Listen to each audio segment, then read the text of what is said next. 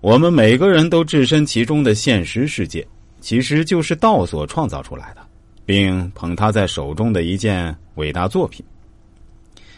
在这其中呢，天地人就是这件伟大作品中的最重要、最基本的结构和组成部分。至此，道也就不再是无声与之相应、无形与之相伴的孤寂的存在物了，它转化为一个丰富多彩、千姿百态的现实世界。故道大，天大，地大，人亦大。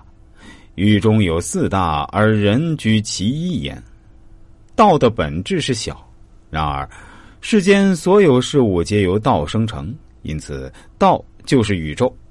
道与天地相比，道为大；天与地相比，天为大。地生万物，地与万物相比，地为大；王与百姓相比，王为。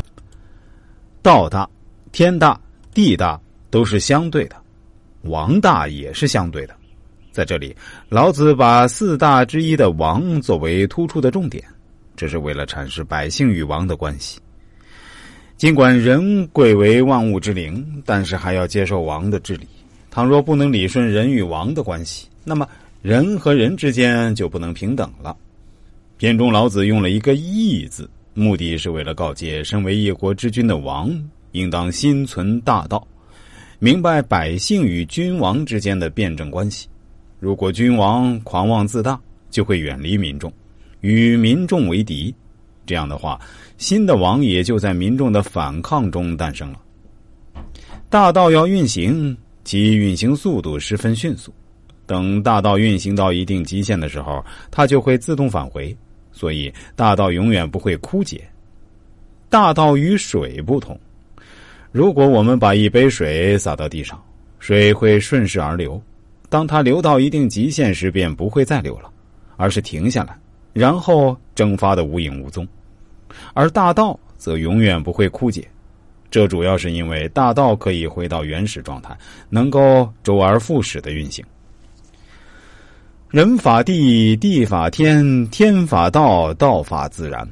对于人、地、天道、自然之间的关系，老子得出一个结论：人取法于地，地取法于天，天取法于道，道取法于自然。道大而玄奥。生成了天地万物，然而道又是从何处而来的呢？